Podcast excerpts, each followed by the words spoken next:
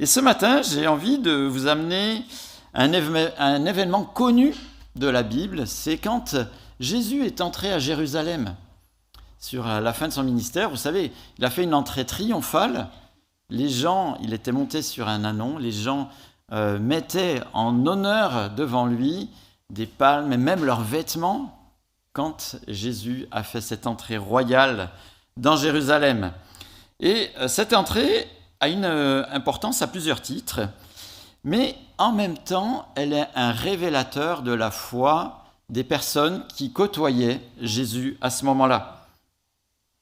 Et on voit que les délaissés de la société viennent à Jésus avec confiance, alors que dans le même temps, l'élite euh, politico-religieuse manifeste toujours de la défiance vis-à-vis de Jésus. Et ils essayent de le coincer, s'ils pouvaient le coincer, le discréditer. Euh, voilà, ce serait bien, ils, échafaudent des, plans par rapport à ça, et ils essayent de le coincer sur sa légitimité, justement, à enseigner le peuple. Qu'est-ce qui te donne la légitimité pour enseigner le peuple? Alors Jésus les amène sur la même logique, en considérant comment eux-mêmes ont répondu à cette logique vis-à-vis de Jean-Baptiste qui avait précédé Jésus, hein, et qui prêchait la repentance en préparation à la venue de Jésus. Alors je vous invite à réouvrir vos Bibles. Euh, dans l'évangile de Matthieu, on est au chapitre 21, c'est le premier évangile, et c'est facile à trouver parce que c'est la page 1100 tourons. Hein 1100. Matthieu chapitre 21. Et on va lire à partir du verset 23. On va voir que Jésus enseigne, on va voir que justement les, anciens, les chefs des prêtres, tout ça arrive. Hein. Donc Matthieu chapitre 21, verset 23. Jésus se rendit dans le temple et pendant qu'il enseignait, les chefs des prêtres et les anciens du peuple vinrent lui dire, Par quelle autorité fais-tu ces choses Et qui t'a donné cette autorité? Jésus leur répondit, je vous poserai moi-même aussi une question. Et si vous m'y répondez, je vous dirai par quelle autorité je fais ces choses. Le baptême de Jean, d'où venait-il? Du ciel ou des hommes? Mais ils raisonnèrent ainsi entre eux. Si nous répondons du ciel, il nous dira, Pourquoi donc n'avez-vous pas cru en lui? Et si nous répondons des hommes, nous avons à redouter les réactions de la foule, car tous considèrent Jean comme un prophète. Alors ils répondirent à Jésus, Nous ne savons pas. Il leur dit à son tour, Moi non plus, je ne vous dirai pas par quelle autorité je fais ces choses. Et c'est de cette discussion-là, et c'est cette discussion qui va déclencher l'utilisation d'une parabole qui suit. Hein. Et Jésus va comparer cette discussion avec la parabole, l'histoire fictive, hein, l'illustration qu'il va utiliser derrière. Il va comparer cette discussion avec la parabole. Regardez au verset 28. Qu'en dites-vous? Un homme avait deux fils. Il s'adressa au premier et lui dit, Mon enfant, va travailler aujourd'hui dans ma vigne. Il répondit, Je ne veux pas. Mais plus tard, il montra du regret et y alla. Le père s'adressa à l'autre et lui dit la même chose. Le fils répondit, Je veux bien, Seigneur. Mais il n'y alla pas. Lequel des deux a fait la volonté du Père? Ils répondirent, Le premier. Alors on a compris la comparaison. Hein. vous savez que les paraboles fonctionnent en comparaison entre ce que Jésus a dit avant, en parlant avec les personnes, et dans l'histoire qu'il donne ensuite. Alors j'ai pris mon petit crayon comme d'habitude, j'ai essayé de noter hein, pour essayer de voir cette comparaison. Alors j'ai mis, ça vaut ce que ça vaut, l'incrédulité des dirigeants de l'époque face au ministère de Jean-Baptiste et qui persistent sans regret avec Jésus même en voyant les pires qui ont changé, est comparé à deux fils. Le premier euh, rebelle, mais qui finalement regrette et fait la volonté de son père. Le deuxième qui promet respectueusement, mais ne fait rien. En fait, je n'ai pas inventé grand-chose. Hein. Parce que Jésus le dit bien mieux, regardez à la suite, verset 31 de la deuxième partie. Et Jésus leur dit, je vous le dis en vérité, les collecteurs d'impôts et les prostituées vous précéderont dans le royaume de Dieu. Car Jean est venu à vous dans la voie de la justice, et vous n'avez pas cru en lui.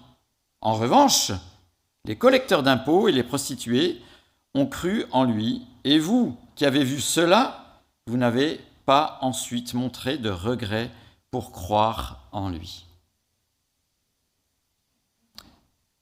Notons que Jésus, ici, insiste sur le regret. Hein. Au vu de ce qui se passait avec Jean-Baptiste, même si euh, les, religieux, les politiques avaient été réticents au début, ils auraient dû eux aussi changer d'attitude et suivre euh, ce, qui, ce qui se passait de beau avec Jean-Baptiste. Mais dans cette parabole, on voit qu'il n'est pas trop tard, ils sont juste précédés. Hein. ils ont juste, euh, on pourrait dire, pris la place comme quand on précède quelqu'un dans une file. Et on peut aussi noter que dans cette parabole, il n'y a aucune sanction définitive, euh, comme on peut en voir dans d'autres paraboles. Hein. C'est vraiment une invitation à venir à euh, Jésus. Et puis le contexte montre que Jésus vient d'arriver à Jérusalem, le début du chapitre, et on sait que c'est ça qui va donner suite à la fin de son ministère. Donc le temps presse. Donc c'est vraiment une invitation euh, que Jésus rend à, ses dirigeants pour qu'ils viennent à lui. De cette comparaison, on pourrait en tirer, nous, une vérité. Ne soyons pas butés avec Dieu, il est toujours temps de revenir ou de venir à lui. Peut-être que des fois on a des réticences à venir ou à, revenir à lui pour X raisons, notre éducation, des aspects culturels, idéologiques, politiques, la fierté, peut-être des conceptions scientifiques. Et puis, on ne saisit pas la main que Dieu nous tend par Christ, même si autour de nous, ben, on a des exemples de personnes qui l'ont fait, et euh, on voit le changement dans leur vie. Ce que nous dit Jésus dans cette image ce matin, c'est de ne pas rester buté. Pour un premier pas de foi avec lui, ou pour d'autres pas de foi avec lui. Mais attention, regardez à la page 1101, verset 33. Écoutez une autre parabole. Une autre parabole. Et là, c'est très très intéressant. Parce que nous allons avoir ce matin un enchaînement de paraboles. Hein. Et c'est intéressant parce que si le Saint-Esprit a conduit les auteurs bibliques à les mettre à la suite, hein, c'est pour nous inviter à peaufiner la réflexion et à cheminer au fur et à mesure de l'une ou de l'autre parabole. Et souvent, il y a un crescendo dans l'enchaînement de ces différentes paraboles. Ce n'est pas juste un collage en se disant ah oui Jésus il a enseigné par parabole bon ben je les regroupe toutes là euh, là je vais mettre euh, tous ces autres discours non il y a un lien il y a une idée il y a une trame dans euh, cet enchaînement de paraboles. Alors regardez, il y avait un propriétaire qui planta une vigne, l'entoura d'une haie, creusa un pressoir, construisit une tour, puis la loua à des vignerons et partit en voyage. Alors quand je lis ça, excusez-moi, mais moi je viens d'un endroit où le, ah, c'est le paradis du vin, c'est le Médoc. Et étant jeune, j'avais des stratégies, même pour rentrer dans les plus grands châteaux, parce qu'à l'époque, on pouvait rentrer dans les grands châteaux. Et quand je vois ça, je vois, c'est une belle propriété qui nous est décrite ici. C'est pas juste une vigne euh, où on essaye de faire comme euh, on peut en fonction. C'est une magnifique propriété. Vous voyez les grands châteaux. Mais c'est un petit peu ça l'idée qui est ici. Hein. Verset 34. Lorsque le temps de la récolte fut arrivé, il envoya ses serviteurs vers les vignerons pour recevoir sa part de la récolte. Ça sous-entend qu'il y en avait aussi pour les vignerons. Verset 35, Mais les vignerons s'emparèrent de ses serviteurs, ils battirent l'un, tuèrent l'autre, et lapidèrent le troisième. Il envoya encore d'autres serviteurs, en plus grand nombre que, que les premiers, et les vignerons les traitèrent de la même manière. Enfin, il envoya vers eux son fils en se disant, Ils auront du respect pour mon fils. Mais quand les vignerons virent le fils, ils se dirent entre eux, Voilà l'héritier, venez, tuons-le et emparons-nous de son héritage. Ils s'emparèrent de lui, le jetèrent hors de la vigne et le tuèrent. Maintenant, lorsque le maître de la vigne viendra, que fera-t-il à ces vignerons? Ils répondirent, il fera mourir misérablement ces misérables et louera la vigne à d'autres vignerons qui lui donneront sa part de récolte au moment voulu. Globalement, dans cette parabole, on pourrait dire qu'on a la même comparaison adressée aux mêmes personnes, hein, le cercle des politico-religieux de l'époque. Alors j'ai essayé d'écrire cette comparaison Les conséquences inéluctables de l'incrédulité persistante des dirigeants qui n'ont aucun regret est comparée à deux types de locataires d'une vie d'un riche, riche, propriétaire.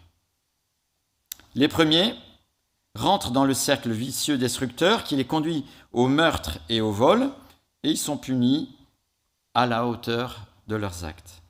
Les deuxièmes se voient confier la gestion du domaine pour faire normalement leur travail. J'étais pas très satisfait de ma comparaison, donc j'en ai écrit une deuxième. Peut-être plus compréhensible. Jésus indique un remplacement dans le royaume de Dieu.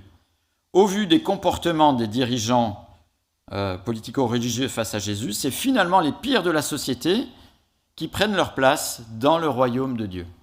Et c'est comparé, dans la parabole, à la fuite en avant des premiers locataires dans leurs crimes et leurs vols, qui les conduit à être dépossédés de la vigne au profit d'autres locataires. Hein. Ils sont remplacés par d'autres qui font normalement le travail. Et dans son immense pédagogie, Jésus précise la vérité qui transparaît dans cette comparaison. Regardez au verset 42. Toujours Matthieu 21. Jésus leur dit, N'avez-vous jamais lu dans les Écritures La pierre qu'ont rejetée ceux qui construisaient est devenue la pierre angulaire.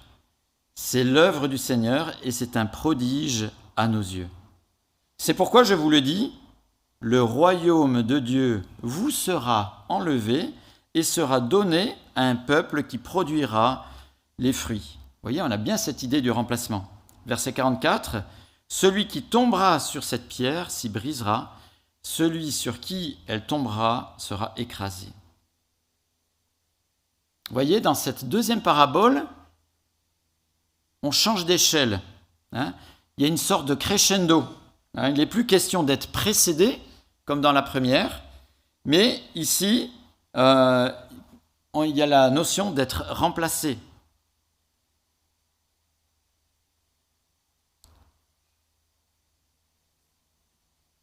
On pourrait même préciser ce crescendo. Dans la première parabole, il n'y avait que deux personnes.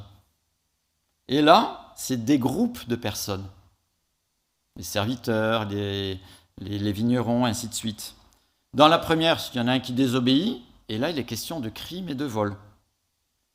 Dans la première, il n'y avait pas de punition, et ici, il y a une sanction irrémédiable. Mais ce qu'il y a de très intéressant, c'est sur quoi il bute le nœud du problème se précise, la pierre angulaire. Et Jésus ici ne fait que rappeler le psaume 118, versets 22 et 23. on peut le chercher, c'est à la page 711, psaume 118. C'est un psaume qui était connu forcément des personnes qui étaient autour de lui. C'est un psaume de transmission d'une génération à une autre qui rappelle le secours de Dieu, la souveraineté de Dieu, la puissance de l'Éternel. Et son salut accordé aux justes, à contrario de ceux qui butent contre ce qu'ils pensaient avoir rejeté. Intéressant. Regardez, psaume 118, verset 20. Voici la porte de l'Éternel, c'est par elle que le juste, les justes entrent. Je te loue parce que tu m'as répondu, parce que tu m'as sauvé.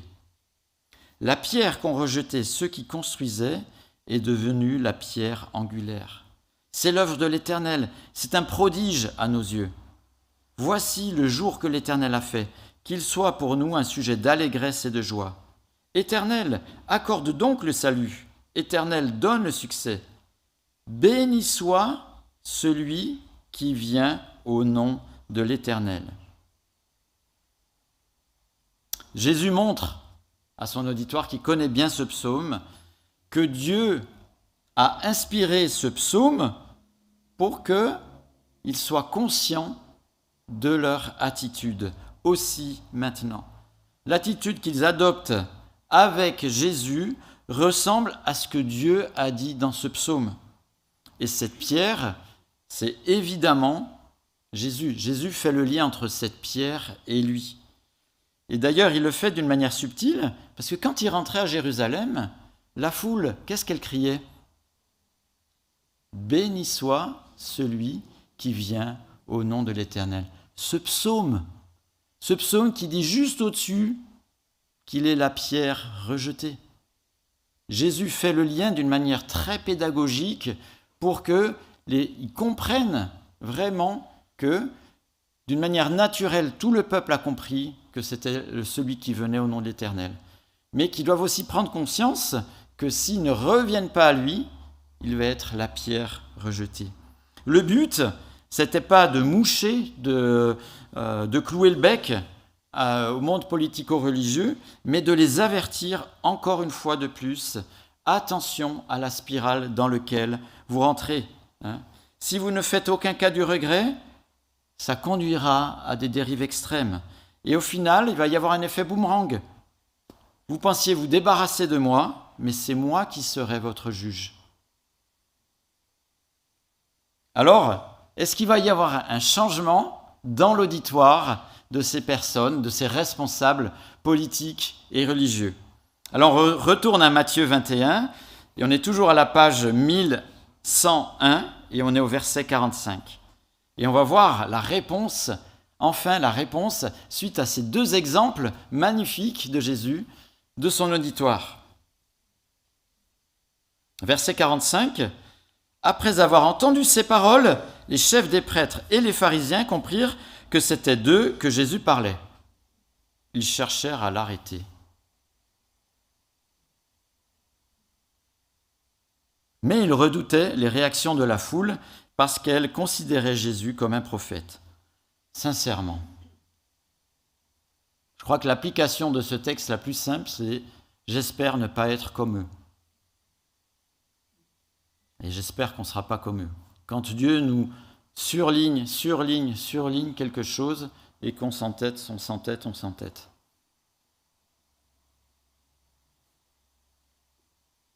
Regardez au chapitre 22. Jésus prit la parole et leur parla de nouveau en parabole. Génial. Vous avez vu, il y a un enchaînement de paraboles. Donc ça veut dire que Jésus va affiner sa pensée. Hein et on va certainement avoir encore de meilleures indications. Il dit, le royaume des cieux ressemble à un roi qui fit des noces pour son fils. Il envoya ses serviteurs appeler ceux qui étaient invités aux noces, mais ils ne voulurent pas venir. Il envoya encore d'autres serviteurs avec cet ordre, dites aux invités, j'ai préparé mon festin, mes bœufs et mes bêtes grasses sont tués, tout est prêt, venez aux noces. Alors, les noces ne se faisaient pas comme nous, on a l'habitude. Parce que nous, on a des frigidaires, des chambres froides, hein, où on peut mettre, euh, euh, sais pas, moult euh, carcasses, moult choses dedans, et on invite et on sait que tout sera au frais. Là, ce n'était pas possible. À l'époque, il y avait une pré-invitation, on savait à peu près la période où ça allait se passer, et puis quand c'était prêt, quand on avait euh, tout préparé, eh bien, on allait chercher les personnes et la noce commençait à ce moment-là. Hein. Verset 5. Mais eux, négligeant l'invitation, s'en allèrent l'un à son champ, l'autre à ses affaires. Les autres s'emparèrent des serviteurs, les maltraitèrent et les tuèrent. Sympathique. À cette nouvelle, le roi se mit en colère, il envoya ses troupes et fit mourir ses meurtriers et brûla leur ville. Alors il dit à ses serviteurs, Les noces sont prêtes, mais les invités n'en étaient pas dignes. Allez donc dans les carrefours et invitez aux noces tous ceux que vous trouverez. Ses serviteurs s'en allèrent sur les routes, ils rassemblèrent tous ceux qu'ils trouvèrent, mauvais et bons, et la salle des noces fut remplie d'invités. Le roi entra pour les voir, et il aperçut là un homme qui n'avait pas mis l'habit de noces. Alors là aussi, les noces, c'est pas tout à fait comme euh, nous. Hein. Nous, si on est invité euh, aux noces, on va essayer de trouver un costume. Ça va prendre quelques, quelques minutes. Ou bien on va chercher une robe. Ça va prendre des mois. Et là, ce n'était pas le cas. C'était, ceux qui préparaient la noce qui vous habillaient. Hein. Et je crois peut-être même que c'était la famille euh, du mari, il faudrait que je vérifie, qui euh, habillait les personnes. Donc euh, tout le monde avait le dress code qu'il fallait, c'était impeccable. Et imaginez, vous êtes habillé par un roi, ça devait être somptueux. Hein. Verset 12. Il lui dit, mon ami, comment as-tu pu entrer ici sans avoir d'habit de noces? Cet homme resta la bouche fermée. Alors le roi dit à ses serviteurs, Attachez-lui les pieds et les mains, emmenez-le et jetez-le dans les ténèbres extérieures où il y aura des pleurs et des grincements de dents. En effet, beaucoup sont invités, mais peu sont choisis. Alors, à nouveau, globalement, on a à peu près la même comparaison ici. Hein, le refus de Jésus sans regret et avec agressivité de ceux qui auraient dû être les premiers à accueillir Jésus, mais en évidence ceux qui finalement sautent sur l'occasion euh, de saisir Jésus. Et en plus, ce n'est pas ceux qu'on avait imaginés. Et c'est comparé ici à des noces d'un roi, où les premiers invités snobent la fête, maltraitent et tuent euh, les serviteurs du roi, donc ces derniers euh, sont exterminés pour le crime, et finalement, c'est ceux d'une deuxième invitation qui font la fête. Alors ça manque de précision un peu cette comparaison. Hein. Et avant de préciser cette, euh, cette chose, j'aimerais vous raconter une histoire vraie qui m'est arrivée avec mon épouse le jour de nos noces. Ah, tout le monde a le cœur qui bat là. Hein. Qu'est-ce qui est arrivé? Il y avait mes beaux-parents préférés, hein, rassurez-vous, tout le monde était là. Mais au repas le soir, au restaurant, quelqu'un s'est invité alors qu'il n'était pas invité, qu'il n'avait pas reçu le carton d'invitation. Incroyable Alors ça nous fait sourire euh, avec Hélène encore maintenant. La personne est venue tranquillou, bilou. Hein. Et je crois que vous avez compris que ici, le focus de cette parabole, et sur celui qui est le resquilleur, qui s'est pointé au mariage sans être passé par la casse costume. Et la casse costume, elle était gérée par le serviteur qui allait vous chercher, et quand il revenait, hop, il venait et il vous habillait. Donc ça veut dire que lui, il est arrivé et euh, il a feinté comme ça. Hein. Forcément, c'était quelqu'un qui était au courant, qui avait la noce à ce moment-là, ce jour-là précis. Et ça ne peut être que l'un de ceux qui ont décliné l'invitation, sans être euh, les meurtriers des serviteurs, hein, mais qui maintenant, pris de regret, se dit mince, j'aurais quand même dû y aller à cette noce. Ça avait l'air quand même pas mal. Hein. Et il a voulu s'incruster à la fête. Mais bon, il n'avait pas le dress code royal et certainement, il n'avait pas les moyens d'avoir l'habit qui était euh, donné à ce moment-là pour les noces. Donc il s'est fait facilement repérer, il s'est fait éjecter. Et donc c'est intéressant parce que ça permet de peaufiner la comparaison. Hein. Et on pourrait dire que l'endurcissement dans le refus de Jésus, sans regret pour les dirigeants euh, politico-religieux, est comparé à un invité à un mariage royal qui regrette, mais trop tard. Ou on pourrait le faire d'une autre manière, ironie. Les collecteurs d'impôts et les prostituées sont comparés à ceux qui sont choisis pour les noces royales. Et en effet, il semble qu'il y a une précision supplémentaire. Hein, vous avez vu au verset 14 euh, du chapitre 22. En effet, beaucoup sont invités, mais peu sont choisis. Et là, vous voyez le crescendo. Hein il n'est plus question d'être précédé dans le royaume de Dieu, ni, ni d'être dépossédé au profit d'autres, mais que ce sont les autres qui sont choisis. Waouh Choisis pas pour travailler dans la vigne, ni pour être gérant d'une magnifique propriété, mais pour être aux noces royales. Voyez la, progression? Et on peut noter d'ailleurs que le type de personne, ce n'est pas uniquement que les personnes les plus extrêmes de la société. Hein, euh, verset 10, il est, il est, dit bon et mauvais. Tous ceux qui ont voulu euh, saisir l'invitation. Ça nous amène à essayer de faire euh, trouver la vérité de ces trois paraboles.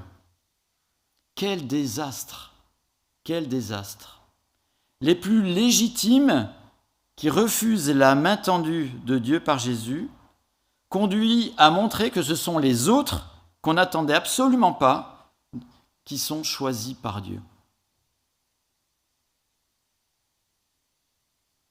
Ou bien on pourrait dire que les bras de Dieu sont grands ouverts à ceux pour qui ça tombe sous le sens, mais leur refus montre que Dieu est prêt à accueillir tous ceux qui se saisissent de sa grâce. Les bras de Dieu restent de toute façon ouvert, mais attention, à un moment, ça sera trop tard, même pour les regrets. Ce sera le temps du remords éternel.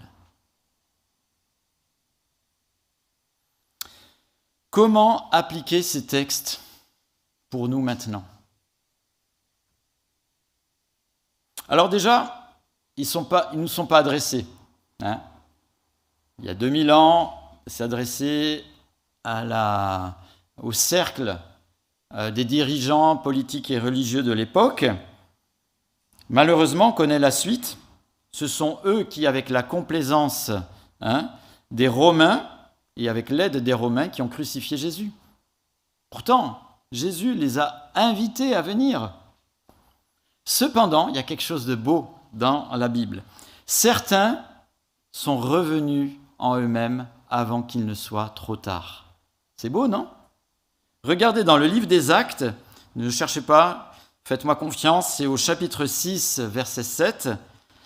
Il est question donc de l'avancée de l'évangile. La parole de Dieu se propageait de plus en plus, le nombre des disciples augmentait beaucoup à Jérusalem, et une grande foule de prêtres obéissait à la foi. C'est beau, non? Ça veut dire que certains eh bien, ont eu du regret et ont changé avant que ce soit trop tard. Magnifique. On connaît aussi l'histoire de ce jeune rabbin extrêmement zélé, extrémiste, intégriste, qui s'est donné à Jésus, Saul, hein, qui plus tard deviendra l'apôtre Paul. Et lui, il a été particulièrement le témoin du rejet de sa nation, les Juifs, qui auraient dû être les premiers à saisir justement le Messie Jésus, au profit des gentils, qu'on appelle aussi les païens, c'est-à-dire les non-juifs. Et là, je vous invite à continuer à regarder dans vos Bibles. Dans l'Épître aux Romains, c'est Paul qui écrit justement ce qu'il a constaté. Et c'est la page 1277, Romains chapitre 9.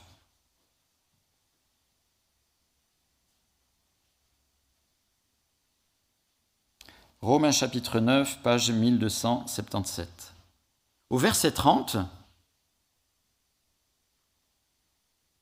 Que dirons-nous donc Des non-juifs qui ne cherchaient pas la justice ont obtenu la justice, celle qui vient de la foi. tandis qu'Israël, qui cherchait une loi de justice, n'est pas parvenu à cette loi. Pourquoi? Parce qu'Israël l'a cherché non par la foi, mais par les œuvres de la loi. Ils se sont heurtés à la pierre qui fait obstacle, comme il est écrit, je mets en Sion une pierre qui fait obstacle, un rocher propre à faire trébucher, mais celui qui croit en lui ne sera pas couvert de honte. Un peu plus loin, regardez au chapitre 10, toujours dans l'épître aux Romains, au verset 19. Je demande encore, Israël n'aurait-il pas compris? Moïse, le premier dit, Je provoquerai votre jalousie par ceux qui ne sont pas une nation. Je provoquerai votre irritation une nation sans intelligence. Quant à Isaïe, il pousse l'ardiesse jusqu'à déclarer Je me suis laissé trouver par ceux qui ne me cherchaient pas, je me suis révélé à ceux qui ne me demandaient rien. Mais au sujet d'Israël, il dit À longueur de journée, j'ai tendu mes mains vers un peuple désobéissant et rebelle. Je dirais donc Dieu aurait-il rejeté son peuple? Certainement pas. Et voilà comment on peut prier aussi pour euh, cette nation qui devrait être la première à saisir Jésus et qui n'est pas encore dans ce regret de le saisir. Hein eh bien, justement, prions ce sens qu'il euh, regrette et qu'il puisse justement saisir le Messie avec euh, foi euh, dans ce qu'il nous a offert par sa vie. On n'est pas en Israël, on n'est pas juif pour la majorité d'entre nous, on est plutôt suisse. Et la Suisse a été un incubateur pour la foi vivante. Mais aujourd'hui, notre génération, elle ne s'en soucie plus du tout.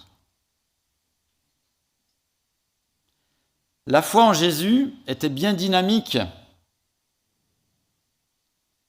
Et finalement, elle est au point mort. Et la foi, si on regarde bien dans le monde, est bien plus active, forte, la foi en Jésus, hein, dans les pays d'Asie, d'Afrique, du Maghreb, d'Arabie, d'Amérique du Sud. Et si on regarde bien, c'était des bastions de l'animisme, sous différentes formes. Qui aurait cru cela? Il encore 70 ans On envoyait ici de Suisse massivement des missionnaires dans ces pays, et maintenant ce sont eux qui viennent comme missionnaires chez nous. Nous étions un pays attaché à Dieu par la Bible, en Jésus-Christ, et on est devenu un pays hédoniste qui pense à faire ses affaires au ski, au restaurant, au festival, au voyage et à autres loisirs. Quelle était l'attente numéro un à la fin du Covid? Revenir dans les églises. Faire du ski, aller au resto, que les festivals puissent reprendre, hein, qu'on puisse voyager, et ainsi de suite. Mais au-delà de la macro-histoire, il y a la micro-histoire. La mienne, la nôtre. À mon niveau, ce que Dieu me souligne, soit pour le premier pas de foi ou pour d'autres pas de foi, est-ce que je le snob Est-ce que je dis non? J'évite. Le texte de ce matin nous dit qu'il est toujours temps il est toujours le temps du regret et de reprendre la trace ou de prendre la trace que Jésus nous montre. Ou bien, est-ce que Dieu doit choisir quelqu'un à ma place? Me remplacer Pour dans sa vigne, sa propriété, et j'espère pas aux noces finales. Ma prière, quand je lis ça, je me dis, j'espère que je ne serai pas buté comme ça. Et que ce que Dieu me souligne, je puisse l'accepter. Et dans sa grâce, il nous laisse un temps de regret pour qu'on puisse revenir à lui. Mais il arrivera un temps Ou soit c'est notre vie qui s'arrête, soit il revient. Et là, le temps des regrets, c'est fini. C'est le temps de la conclusion. J'aimerais prier. Seigneur, merci pour euh, ta parole si actuelle pour ma vie, pour nos vies. Seigneur, on a, on a compris évidemment.